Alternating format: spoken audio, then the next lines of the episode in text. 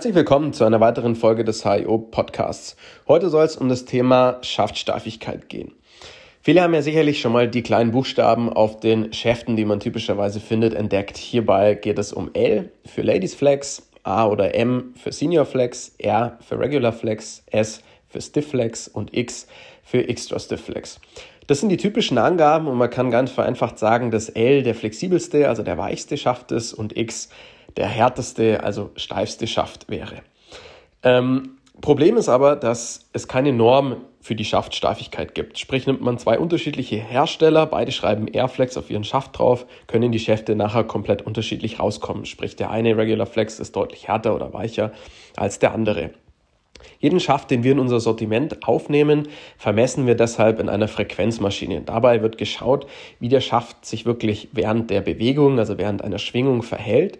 Und dann können wir dem Schaft eine ganz genaue Härte zuordnen und so in einem Fitting viel, viel besser einschätzen, welcher Spieler sollte welchen Schaft testen. Auch für den Schlägerbau ist das nachher wichtig, da man ja sicherstellen will, dass wenn man zum Beispiel ein Eisenset mit mehreren Eisen verbaut, sich die Schäfte gleich verhalten, also ein Fünfer Eisen beispielsweise eine ähnliche Schafthärte hat wie dann mein Siebener Eisen oder auch mein Neuner Eisen.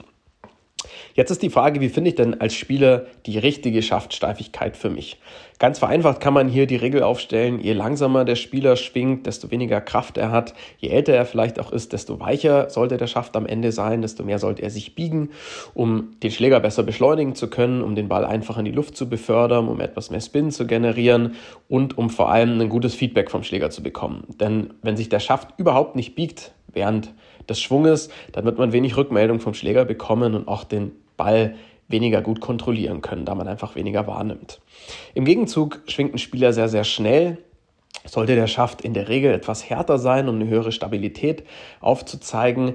Der Ball wird auch dadurch minimal flacher abfliegen, vielleicht auch weniger Backspin generieren und der Spieler auch hier erhält ein gutes Feedback, wenn er eben die richtige Steifigkeit findet. Also ist ein Schaft viel zu weich oder auch viel zu hart, ähm, so bekommt man weniger Rückmeldung und dem Spieler fällt es womöglich schwerer, den Ball ins Ziel zu befördern. Am Ende würde ich aber immer empfehlen, in einem Fitting verschiedene Schafthärten gegeneinander zu vergleichen, da man nur so auch wirklich herausfinden kann, welche performt am besten. Am Ende geht es ja um die ideale Schlagweite, also um eine bestmögliche Kontrolle.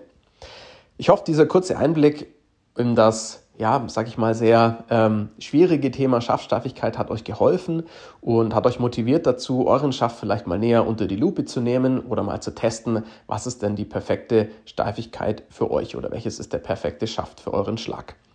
Wir freuen uns, wenn ihr beim nächsten Mal wieder dabei seid. Bis bald.